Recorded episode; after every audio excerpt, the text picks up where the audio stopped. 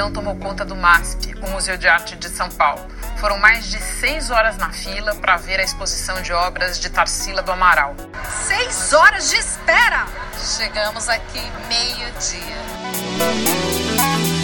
O que faz uma pessoa ficar seis horas na fila para ver uma exposição de arte? Por que Tarsila tá tão popular? Essas são algumas questões que a gente vai conversar hoje no podcast Conversa sobre Artes Visuais. Eu sou a Karina Sérgio Gomes e a gente vai falar sobre esse assunto, por que Tarsila está tão popular.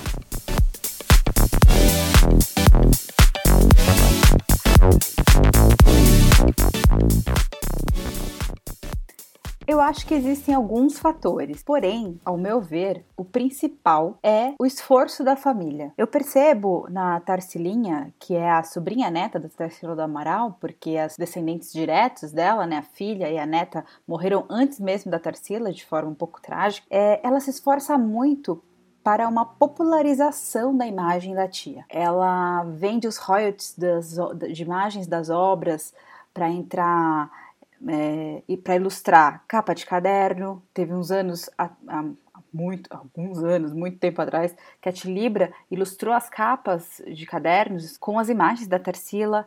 O Boticário já teve né, o perfume Tarsila e o perfume Manto Rouge. Atualmente as havaianas também estão é, com imagens de obras da Tarsila. A popularização das imagens das obras ajuda a gente a criar uma relação com o artista. Então, eu acho que esse é um primeiro ponto. Ela também ajuda a promover a memória da história da tia. Ela já lançou livros com cartas, ela autorizou a Maria Adelaide Amaral a escrever uma peça sobre a vida da Tarsila, que depois a Maria Adelaide levou para ser um, um núcleo dentro de um Só Coração, que foi uma minissérie que passou na Rede Globo nos anos 2000. Então, essas, essas, essas ações ajudam com que as pessoas, o público em geral, entre em contato com a história da artista e com a, ima e, e com a imagem da obra do artista e dessa forma se familiarize. O que é uma coisa um pouco rara aqui no Brasil, porque em geral as famílias não ajudam muito que o trabalho dos artistas, dos seus parentes artistas, se é, popularizem. A, acontecem muitas brigas de herdeiros, é, muitas vezes os trabalhos são, ver, são vendidos é, para fora do país.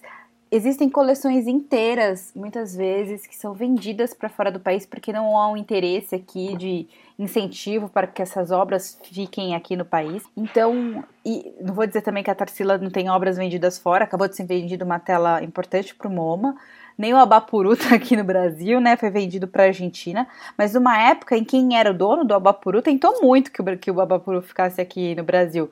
Tentou vender para a Pinacoteca, tentou vender para o MASP, mas é, tentou-se a levantar esse dinheiro, mas na época ninguém ajudou a custear a, a compra do Abapuru para nenhuma instituição brasileira e acabamos ficando sem. Então, em um país cujo histórico é, cujo cenário é esse de que museus pegam fogo, coleções pegam fogo, obras são vendidas para fora, não há um interesse para que as obras fiquem é, dentro do país, essa ação da família da Tarsila em promover a memória e a, e, a, e a, divulgação da imagem das obras da artista é muito importante. Eu só vejo algo semelhante com o Portinari porque o filho do Portinari também é muito dedicado à história do pai, ao legado do pai, à promoção da imagem é, das obras é, do pai.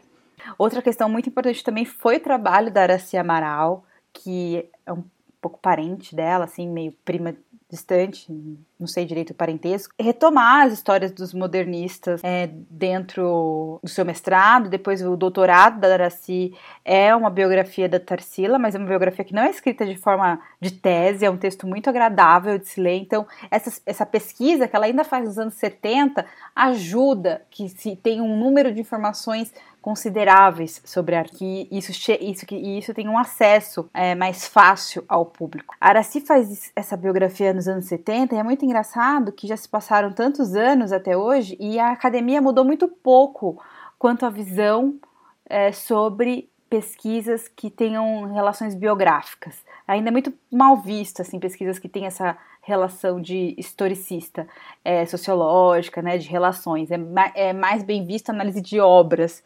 Mas acontece que quando a gente sabe a história do artista, é mais fácil a gente se identificar, é mais fácil a gente querer ir atrás, porque de alguma forma aquilo nos conecta. Às vezes não, às vezes nós nos conectamos direto com a obra, o que é interessantíssimo também. Mas às vezes a gente, quando a gente sabe a história do artista, nos ajuda a se conectar. Então esses são alguns dos fatores. O que eu queria arrematar um pouquinho é que essas ações de popularização da história e da obra do artista faz com que a gente se reconheça de alguma forma. E o trabalho da, da, da Tarsila também tem essa questão de reconhecimento. Ela fala muito sobre o Brasil, sobre as paisagens brasileiras, sobre o folclore, que são temas que a gente está muito acostumado. Então, quando a gente vai ver uma exposição da Tarsila, a gente acaba se reconhecendo a gente acaba, é, de alguma forma, não fica muito aquela sensação de que, ai, será que eu entendo aquilo? Você entende, porque você viveu aquilo. Você viu muitas vezes aquelas obras nos livros da escola, você viu muitas vezes aquelas obras na televisão, você viu muitas vezes aquelas obras no seu caderno, no seu chinelo, enfim, no seu perfume. Então isso te faz ter uma relação. E o que as pessoas mais querem dentro, acho que no mundo, eu ia falar dentro do museu, mas acredito que no mundo, é se reconhecer. Isso talvez também explique o, a popularidade que teve a exposição Histórias Afroatlânticas, também no MASP, que tinha obras de artistas contemporâneos, obras de artistas acadêmicos, obras de artistas modernos. Porém, um volume enorme de pessoas negras foram a essa exposição. Foi lindo. E por que, que elas foram tanto a essa exposição? Porque elas foram lá para se reconhecer, reconhecer a história delas. O mesmo com mulheres radicais, em que tinham era um público muito feminino e jovens meninas. É, jovens mulheres que iam lá para ver, para ver quem eram essas mulheres radicais, essas, essas, essas feministas que, que vieram antes dessa geração. Então, o que a gente quer no fundo é se reconhecer e ver uma história e, e e se, e se conectar. Então, quando um artista já está com uma imagem tão disseminada, é mais fácil a gente ter interesse em ir ao museu e saber um pouco mais sobre ele. Faz sentido isso para vocês? Mesmo, por exemplo, na exposição do Romué, foi uma exposição na Pinacoteca alguns anos atrás, que teve uma fila enorme. E por que as pessoas queriam tanto nessa exposição? Primeiro, porque teve uma publicidade enorme sobre, mas ele fazia figuras humanas e a gente queria ver aquelas figuras humanas tão perfeitas, porque afinal nós somos humanos. E isso faz com que a gente queira ver. Então, então as pessoas querem ver a Tarsila porque elas já conhecem a Tarsila. E esse é um trabalho de anos que a família da Tarsila fez. E a gente vê que as escolas ensinam, né? Então, e, e, isso é ótimo. Não pense tipo, ah, mas é só a Tarsila. Não, a Tarsila pode ser uma porta de entrada. Eu já disse aqui em outros podcasts, a Tarsila foi a minha porta de entrada. Foi a partir da Tarsila que eu comecei a estudar arte. E a Tarsila, essas centenas de milhares de pessoas que passaram pelo MASP nesses meses que a exposição ficou em cartaz, talvez também tenha sido a primeira exposição, porém a primeira de muitas que elas irão agora, porque ali viu a Tarsila, achou que foi demais, pensou, foi estudar um pouco mais sobre a Tarsila, descobriu que ela estava relacionada com outros artistas, e isso vai fazer com que ela tenha interesse sobre outros artistas e assim vai se construindo uma rede. Uma amiga minha foi visitar a exposição, depois ela, ela saiu da exposição assim, como é que eu posso saber mais sobre essa artista? É, onde eu posso ler mais sobre ela? Eu indiquei o podcast, brincadeira. ela já tinha ouvido. É, mas eu falei, existem dois livros. É, eu conheço e, adora, e, vou recomendar para vocês dois livros. Na verdade, existem mais livros, mas eu vou recomendar dois. Um é Tarsila do Amaral, A Modernista, da Nadia Batella Gottlieb, que é um livro mais curto, um estilo mais coffee table book, né, que é um livro com imagens bem coloridas, com, com bastante informação, com texto bem fluido. E outro, né, como eu já disse, é a, a tese de doutorado da Daraci Amaral, Tarsila, Sua Obra e Seu Tempo, porém, não tem nada a ver com tese. É um livro muito fluido, é um texto muito bom e que a gente vai aprendendo muito sobre a Tarsila. E eu quero saber sobre vocês. O que, vocês acharam da exposição? É, vocês acham interessante quando o artista tem essa, essa popularidade? O que, vocês acham dessa popularidade dos artistas? O que, vocês acham dessas pessoas fazendo selfie o tempo todo dentro dessa exposição? No caso da Tarsila, né, que todo mundo queria ali tirar uma selfie com operários, com a Vaporu e tal. Vocês gostam? É, vocês acham interessante? Vocês viram a exposição da Tarsila? O que, que vocês acharam? Vamos continuar essa conversa nas nossas redes ou por e-mail? Nosso e-mail é conversas.arte.gmail.com e o no, o, as nossas redes sociais são Projeto Conversas no Instagram e também Projeto Conversas no Facebook, o que você preferir.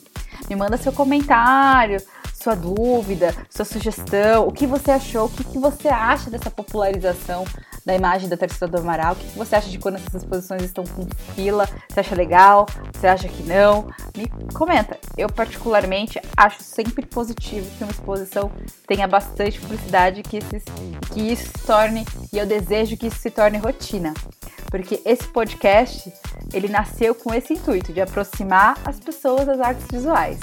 Se as pessoas estão indo mais em, em museus, em mais exposições, eu acho que é um caminho muito positivo. Então até a próxima e não esqueça de me mandar o seu comentário, a, a sua opinião. E até mais.